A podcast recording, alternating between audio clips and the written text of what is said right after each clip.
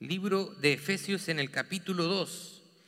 Vamos a leer versículos 14 al 22. Así que si está conmigo, por favor póngase en pie. Con su Biblia o con su dispositivo. ¿Cuántos cuánto trajeron Biblia? levante la mano. ¿Cuántos trajeron Biblia? Ah, es un poquito.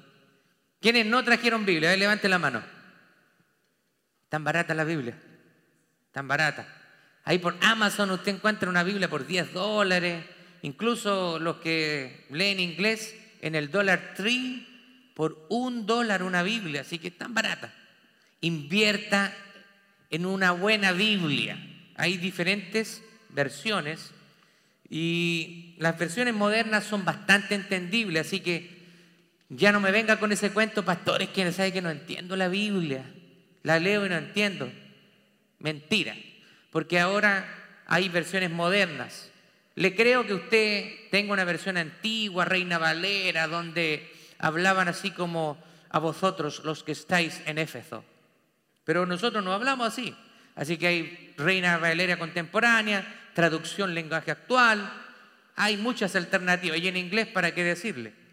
Hay muchas alternativas. Así que vamos a leer el pasaje de la palabra del Señor. Efesios capítulo 2, versos 42, perdón, 14 al 22. Y este sermón yo le he puesto por título Un solo pueblo en Cristo. Dice así, porque Él es nuestra paz, que de ambos pueblos hizo uno, derribando la pared intermedia de separación, aboliendo en su carne las enemistades, la ley de los mandamientos expresados en ordenanzas, para crear en sí mismo de los dos un solo y nuevo hombre haciendo la paz. Mediante la cruz, reconciliar con Dios a ambos en un solo cuerpo, matando en ella las enemistades. Y vino y anunció las buenas nuevas de paz a vosotros que estabais lejos, a los que estaban cerca, porque por medio de Él, los unos y los otros tenemos entrada por un mismo espíritu al Padre. Así que ya no sois extranjeros ni advenedizos, sino conciudadanos de los santos y miembros de la familia de Dios, edificados sobre el fundamento de los apóstoles y profetas, siendo la principal piedra del ángulo Jesucristo mismo, en quien todo el edificio, bien coordinado, va creciendo para ser un templo santo en el Señor en quien ustedes también están juntamente edificados para morada de Dios en el Espíritu. Tome asiento, por favor. Nosotros estamos en una serie de sermones en el libro de Éfeso. Y esta serie nosotros la hemos llamado La muerte de nuestras divisiones. Porque el libro de Efesios habla mucho acerca de la unidad de la iglesia. Y estaremos compartiendo con ustedes semanalmente lo que nosotros hemos llamado las convicciones Steamtown o Steamtown Convictions. Convicciones Steamtown. Cada semana queremos ir compartiendo una convicción con ustedes. Y esta semana queremos compartir una iglesia unida construye sobre Cristo. Una iglesia unida construye sobre Cristo, que es la roca. Ahora, cuando nosotros hablamos de divisiones, las divisiones siempre han estado presentes en la iglesia, lamentablemente. Lamentablemente, esta semana estoy enseñando una clase que es liderazgo cristiano. Entonces hablábamos acerca de algunas personas que tienen el llamado, pero se adelantan al llamado y a veces no se someten a una iglesia local, y andan como llaneros solitarios y levantan una iglesia, nadie los ordena, ellos se ordenan a sí mismos, se levantan y dicen yo soy pastor desde ahora y voy a, nombrar esta iglesia, no le rinden cuenta a nadie. Y estábamos viendo que obviamente que el Señor tiene un orden para su iglesia en cómo hacer las cosas correctamente, pero siempre han habido divisiones. De hecho, muchas denominaciones cristianas lamentablemente han nacido de divisiones. Durante el siglo XIX, surgieron movimientos de santidad aquí en los Estados Unidos y lo que se llama la, eh, el gran avivamiento. Durante ese tiempo hubo un, una, un movimiento que comenzó a querer restaurar lo que decía el Nuevo Testamento y ese movimiento se le llamó, y se le llama hasta el día de hoy, el movimiento de restauración. Entonces ellos dijeron, ¿por qué nosotros sabemos tantas iglesias? Iglesia bautista, iglesia eh, pentecostales. Entonces ellos tenían un buen sentir. Decían, bueno, vamos a unirnos todos y vamos a hacer una sola iglesia, porque nosotros vemos en la Biblia, en la iglesia primitiva, había una sola iglesia. Y comenzaron a, unirse y comenzaron a decir, bueno, la Biblia va a ser nuestro único patrón de fe y conducta. En lo que está claro, ¿cierto? En lo que no está claro, se van a respetar las opiniones pero en lo que haya claro vamos a respetar la palabra de Dios. Ese movimiento finalmente terminó dividiéndose. Es algo un poquito contradictorio, pero aquel movimiento que se, comenzó para unir a la iglesia comenzó a, dividirse. De ahí surgieron lo que son los discípulos de Cristo y las iglesias de Cristo no instrumentales, porque algunos se fueron al extremo y decían, bueno, las iglesias en el Nuevo Testamento no se habla de instrumentos, así que como no habla, el silencio es prohibición. Siempre va a haber división en la iglesia. Siempre va a haber alguien que no esté de acuerdo. Y lamentablemente nuestra dureza, a veces de corazón como, como hombres, como seres humanos, nos hace dividirnos. Pero esto no es algo nuevo. Acá Pablo, en el libro de Primera de Corintios, en el capítulo 1, versos 10 al 13 dice esto. Les exhorto, hermanos, por el nombre de nuestro Señor Jesucristo, que se pongan de acuerdo y que no haya disensiones entre ustedes, sino que estén completamente unidos en la misma mente y en el mismo parecer, porque me he informado de ustedes, hermanos míos, por los de Cloé, que entre ustedes hay contiendas. En otras palabras, el apóstol Pablo le está diciendo, mire, llegó a mis oídos que ustedes están peleando. Hay divisiones entre ustedes y de qué se trataban esas divisiones. Eh, me refiero a que cada uno de ustedes está diciendo, yo soy de Pablo, yo soy de Apolos, yo soy de Pedro y, y otro decía, yo soy de Cristo. Y era porque obviamente que uno u otro se identificaba con un liderazgo. De hecho, hoy en día no hay algo muy diferente. Hay una iglesia que se llama Iglesia Luterana porque se identifican con el reformador Martín Lutero. Así que nosotros podemos ver de que ya desde el principio de la iglesia había esta división, esa tendencia a dividirse. Ahora, los judíos también no entendieron bien esto y ellos creían cierta exclusividad. Nosotros somos el pueblo de Dios y los gentiles, ¿cierto? No son, no son, Dios no los considera. Entonces los judíos, a quien Dios por supuesto que escogió, y los escogió para usarlos, para llevar el mensaje de salvación a todas las naciones.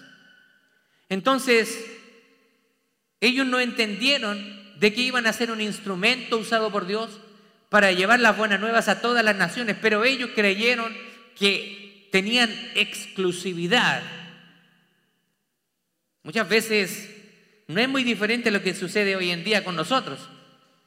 Como que porque somos cristianos, miramos a la gente que no lo es, lo miramos de una manera un poco despectiva. La miramos un poquito con rechazo, indiferencia. Y también con juicio, ¿para qué, para, ¿por qué no decirlo? Simplemente porque nosotros somos cristianos. Que no haya ese sentir en nosotros. Ahora, es natural que nosotros muchas veces tengamos eh, lo que se llaman preferencias personales. Alguien podría decir, oh, hoy día cantaron la canción que me gusta. Y después otro día, oye, esa canción no me gusta no debieran cantar esa canción el grupo de alabanza. No es de mi preferencia. Como si la, la música nosotros la cantáramos para agradarnos a nosotros. Si nosotros cantamos para agradarle a Él. Ahora que hay canciones de preferencia, se respeta, por supuesto. Y hay preferencias. Todos tenemos preferencias. Acá nosotros somos una iglesia multicultural. ¿Por qué somos una iglesia multicultural? Porque habemos personas de diferentes trasfondos, diferentes culturas o diferentes nacionalidades. ¿Cuántos son de Perú acá? De Puerto Rico, República Dominicana, México, Honduras. ¿Se me pasó alguien? ¿Hay alguien que sea de alguna nacionalidad que no nombré? De Chile. Hemos tenido personas, El Salvador, por allá. Hemos tenido personas de Uruguay y de otras nacionalidades. que somos una iglesia multicultural porque tenemos diferentes culturas, pensamos diferente, ¿sí o no? Pensamos diferente, hablamos diferente. Hay palabras que en mi país uno las usa normalmente y si uno las usara aquí, la gente se espanta. ¿Qué está diciendo el pastor? Está diciendo una mala palabra. A mi esposa le pasó mucho cuando llegamos a, a Texas. Le costó cambiar el, hasta el día de hoy le cuesta cambiar el chip. No estás en Chile, así que no puedes hablar como un chileno. Por eso que yo intencionalmente he tenido que modificar mi lenguaje para hacerme entendible a usted. ¿Cierto? Entonces yo no digo, hay un gran problema, yo digo, hay un revolú. ¿Cierto? Yo no digo, esta persona es contenciosa. Yo digo como los mexicanos, este es un peleonero. O yo no digo, tú sabes. Yo digo, ya tú sabes. Estoy dando vuelta ahí. Estoy hablando diferente. ¿Por qué? Porque nos aprendemos a acostumbrarnos a utilizar nuestro lenguaje y a identificarnos con la gente que estamos acá. Antes de llegar a los Estados Unidos yo no comía tacos, por ejemplo. Entonces cuando el pastor Denny, el pastor Denny me veía a mí, me decía, ah, vamos a comer taco. Y yo le decía, ¿taco? ¿Por qué, los americanos piensan que en la América todos comemos taco? Yo aprendí a comer taco aquí. y lo pasa en Texas y en México. Comemos diferente. ¿Cierto? Aquí vine a probar lo que son las baleadas lo que es el mofongo con camarones en salsa blanca, el arroz con grandule, ¿cierto? La, causa peruana, las eh, popusas, y ya mejor paro, porque si no, vamos a estar pensando en el almuerzo y no quiero que haga eso. Pero ¿qué quiero decirle con esto? Somos diferentes. Tenemos diferentes trasfondos, hasta hablamos diferente, tenemos diferentes tonos, diferentes acentos. Pero en Cristo somos hechos un solo pueblo. Gloria a Dios.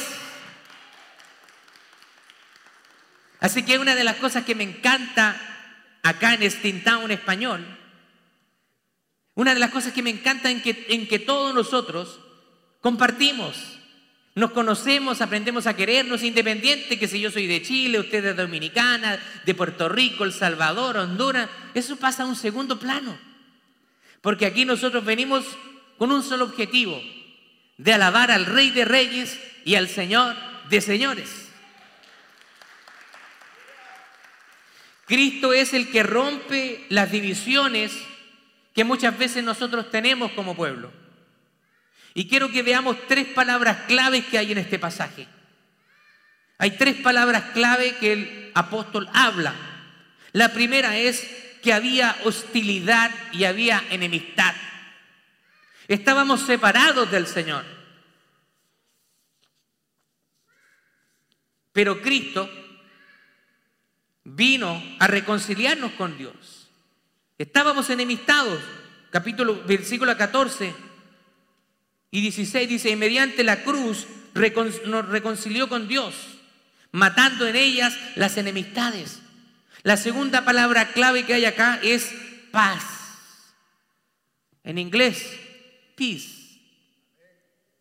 Por eso que ponemos, pusimos esas letras, porque Él ha venido a poner paz entre Dios y nosotros. Cristo vino a reconciliarnos con el Padre. La tercera palabra que hay ahí importante es anunciar. Versículo 17. Y vino y anunció las buenas nuevas de paz.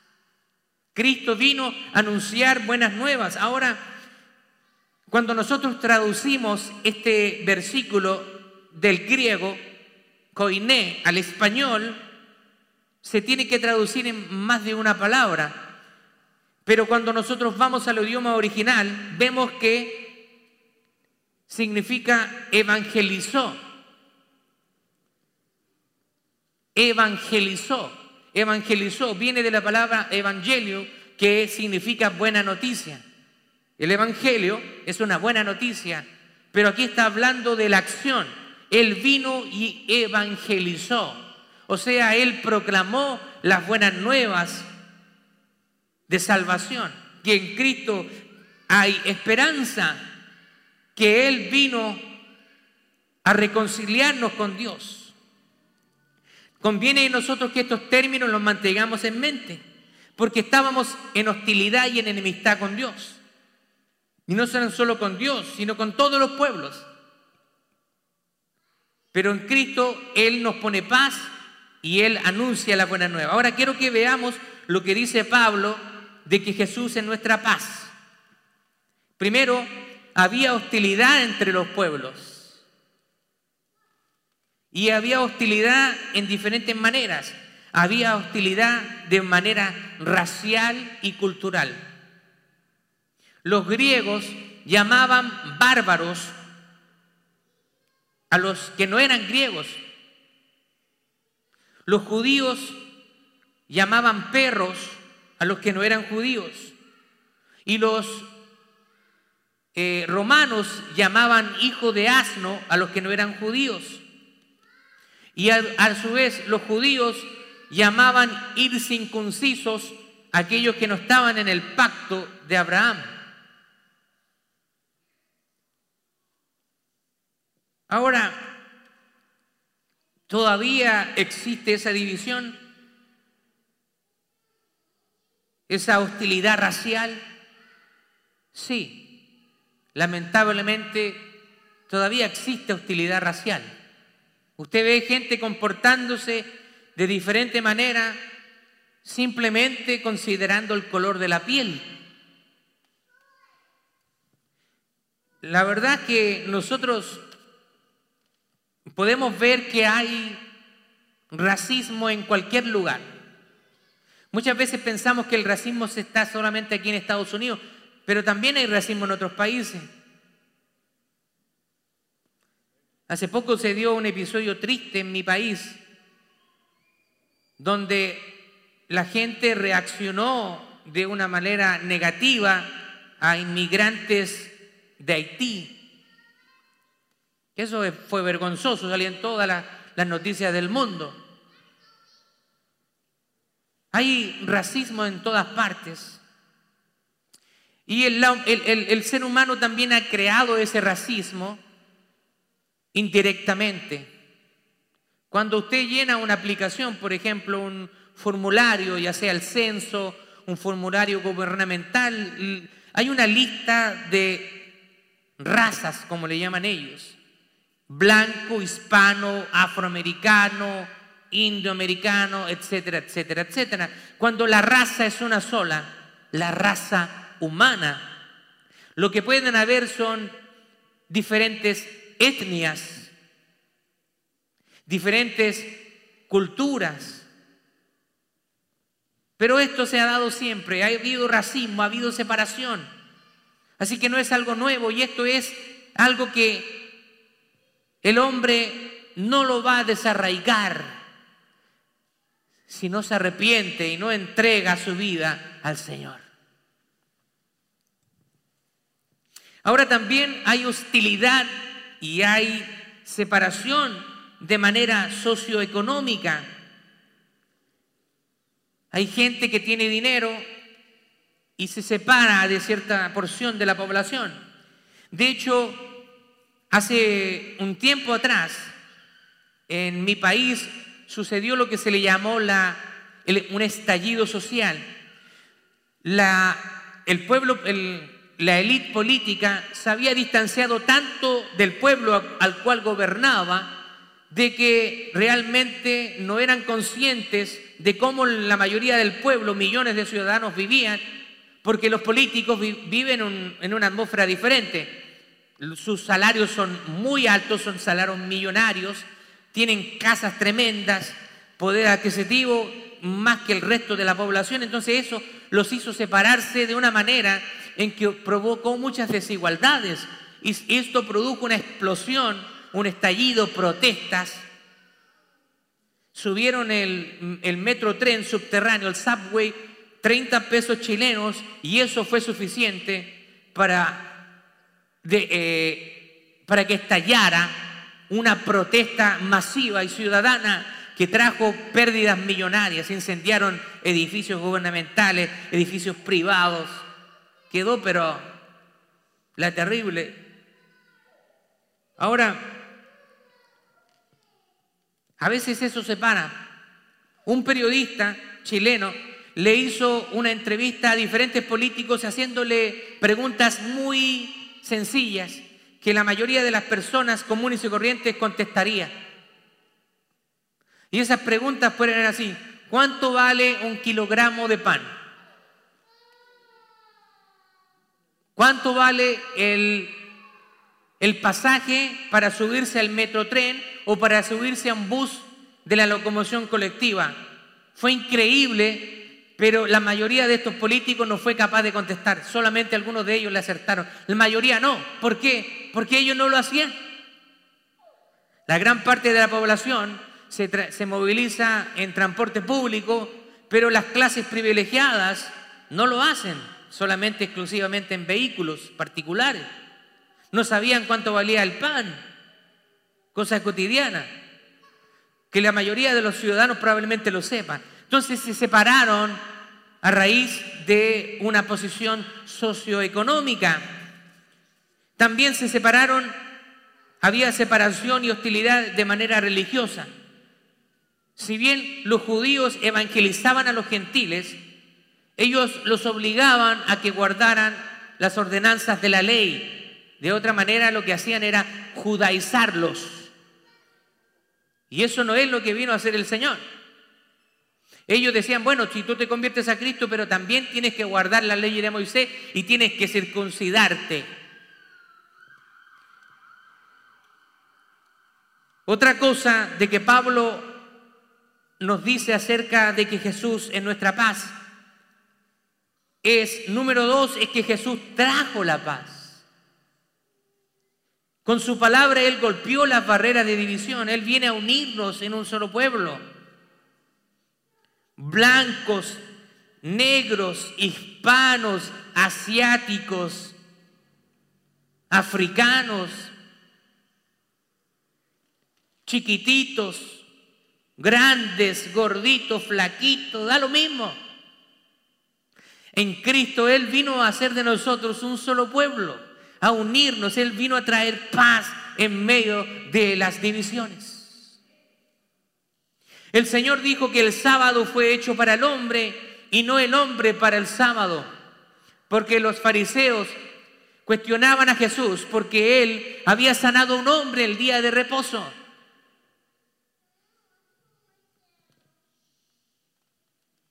Dijo que todo lo que entra en la boca del hombre es lo que lo contamina.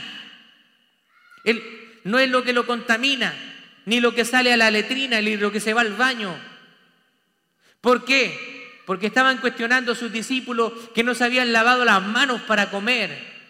Y para ellos eso era pecado contra Dios. Y Jesús le dice, no es lo que entra en el hombre lo, lo, que lo contamina, sino que lo que sale del corazón del hombre.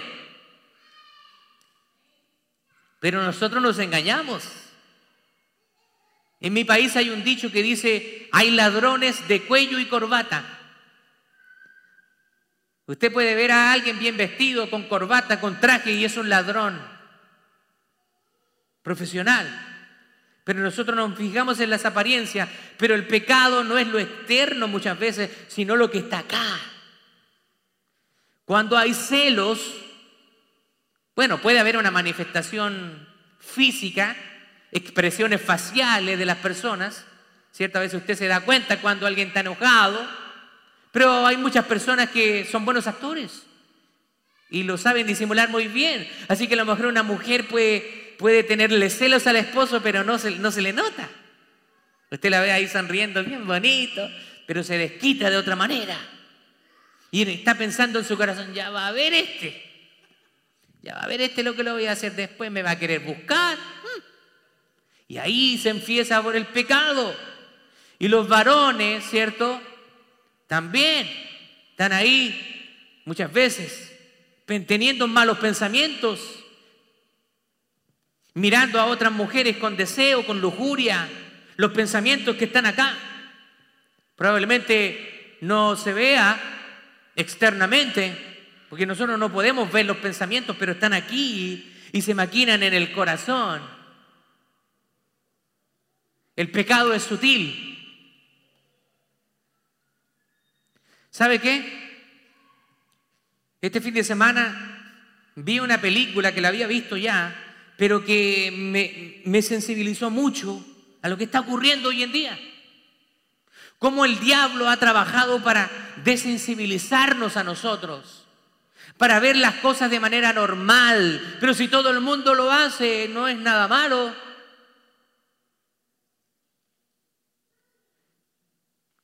Y entonces en esa película, que se la recomiendo que la vea con la familia, se llama El que cambia los tiempos, Time Charger.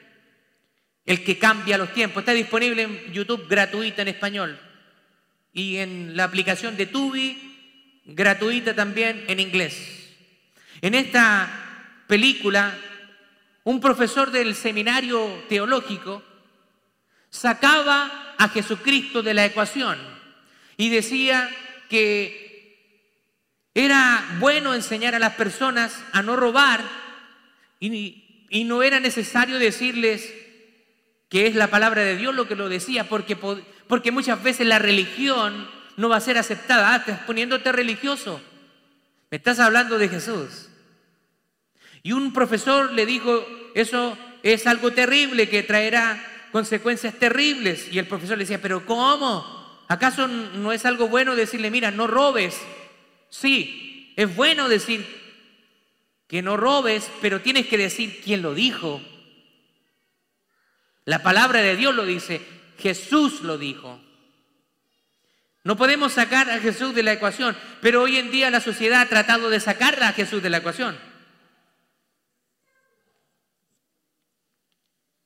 Entonces, en esa película podíamos ver cómo el diablo comenzó a sensibilizar. Aquí en los Estados Unidos había un comité de censura durante los años 50.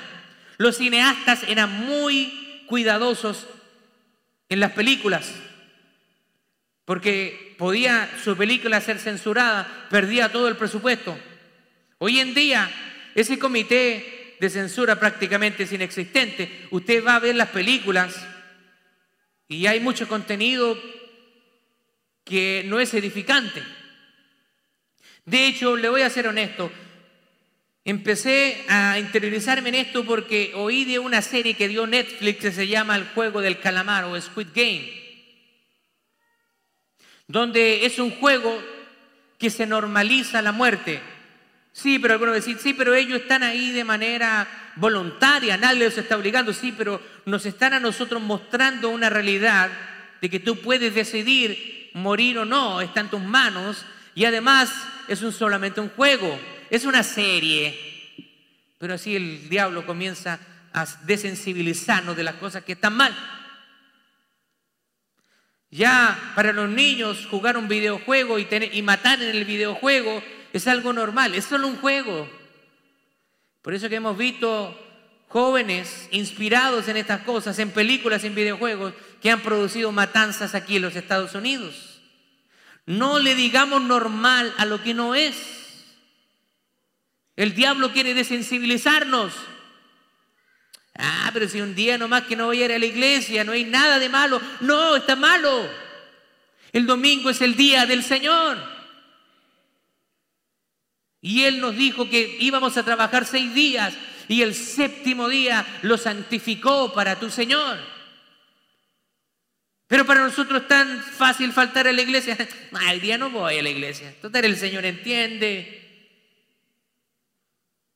Cambia tu mentalidad. Estamos frente a un Dios santo. Un Dios que no anda bajo nuestro humor, a como nosotros amanecimos hoy día. Hoy día amanecí, mira, no tengo ganas de la iglesia, no voy. Ese no es el Dios que tú tienes que servir. Si tú dices que Dios pasó a ser el Señor de tu vida, que lo sea en toda área de tu vida. Que sea el Señor de tu vida en tu trabajo, en tus relaciones con tu esposa, con tus hijos y en tu relación con la iglesia. Que sea el Señor de tu vida en tus finanzas.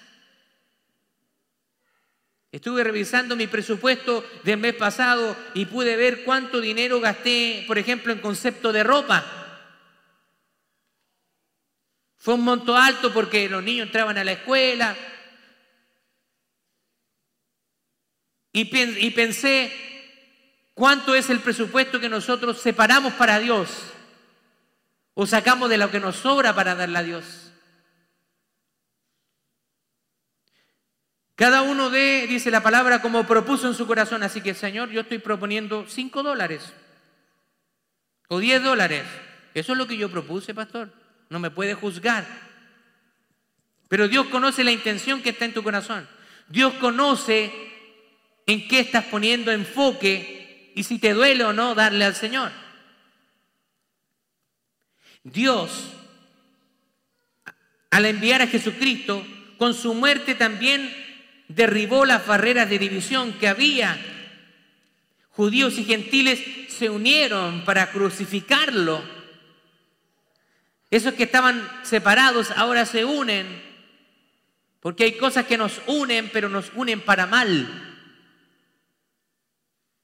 Hoy en día los países se unen para llevar a cabo una implementación de una agenda globalista que muchos no son conscientes no es una casualidad de que la ideología de género se quiera implementar presionado desde organismos internacionales como la Organización de Naciones Unidas.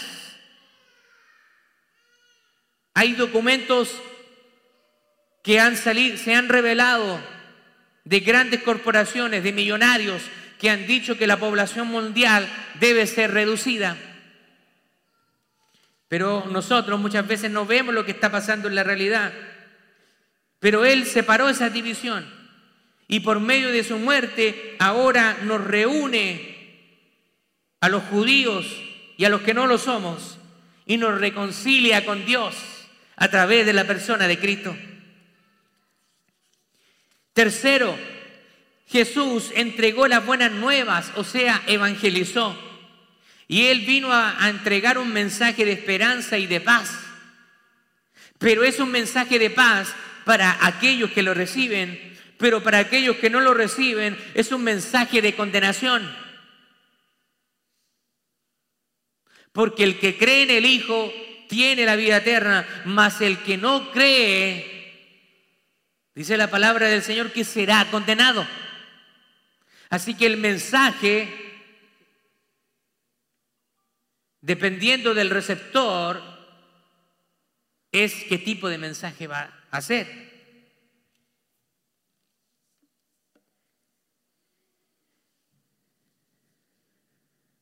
Él es el único mediador entre Dios y los hombres.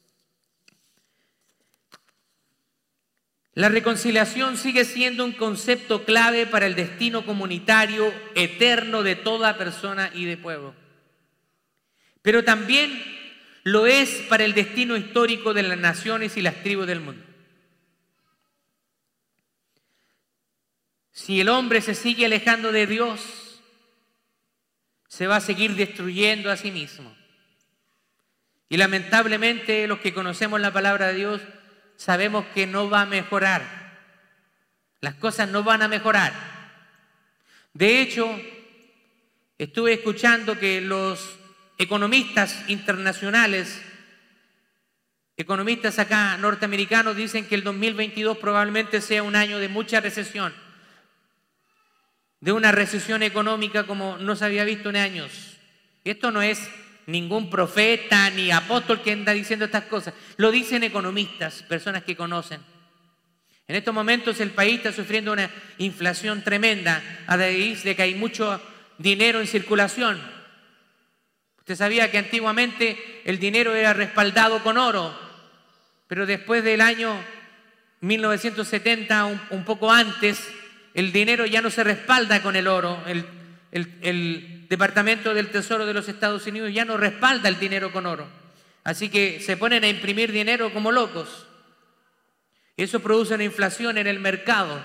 El dinero, Estados Unidos obligó a respaldarlo con lo que se llama el petrodólar, obligando al mercado internacional a comprar el barril de petróleo solamente con dólar. Pero ahora es muy probable que eso comience a cambiar porque hay presiones internacionales para que el dólar deje de ser la moneda dominante que hoy en día es. Van a haber cambios, vienen cambios. Vienen cambios que producen caos en la sociedad. Pero nosotros, nuestra vida está en Cristo Jesús. Nosotros, el Señor nos ha prometido que a sus hijos no les va a faltar ni el agua ni el pan. Y usted tiene más que eso, ¿no? Claro que tiene más.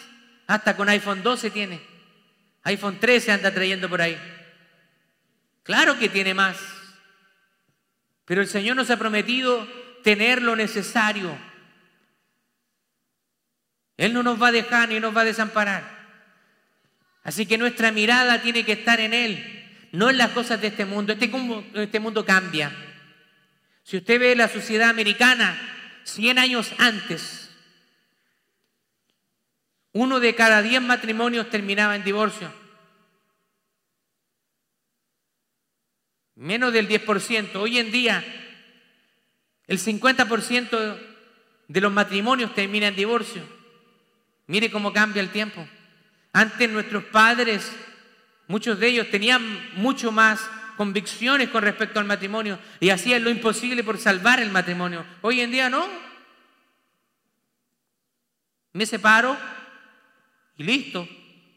Y lamentablemente esto también sucede en el pueblo cristiano, si no es solo afuera. Estas estadísticas incluyen a todos.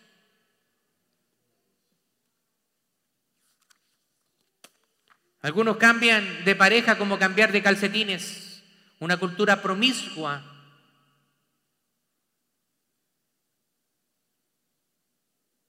Estamos en tiempos difíciles, pero Cristo vino a reconciliarnos Cristo vino a traernos paz.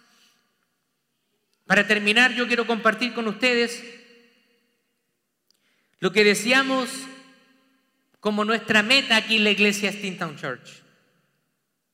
Y que el Señor edifique nuestra iglesia sobre cuatro pilares que se encuentran en el libro de Hechos en el capítulo 2. El primer pilar es el evangelismo. Queremos ser una iglesia que comparta el mensaje de salvación. Y todos nosotros, usted está llamado a predicar el Evangelio.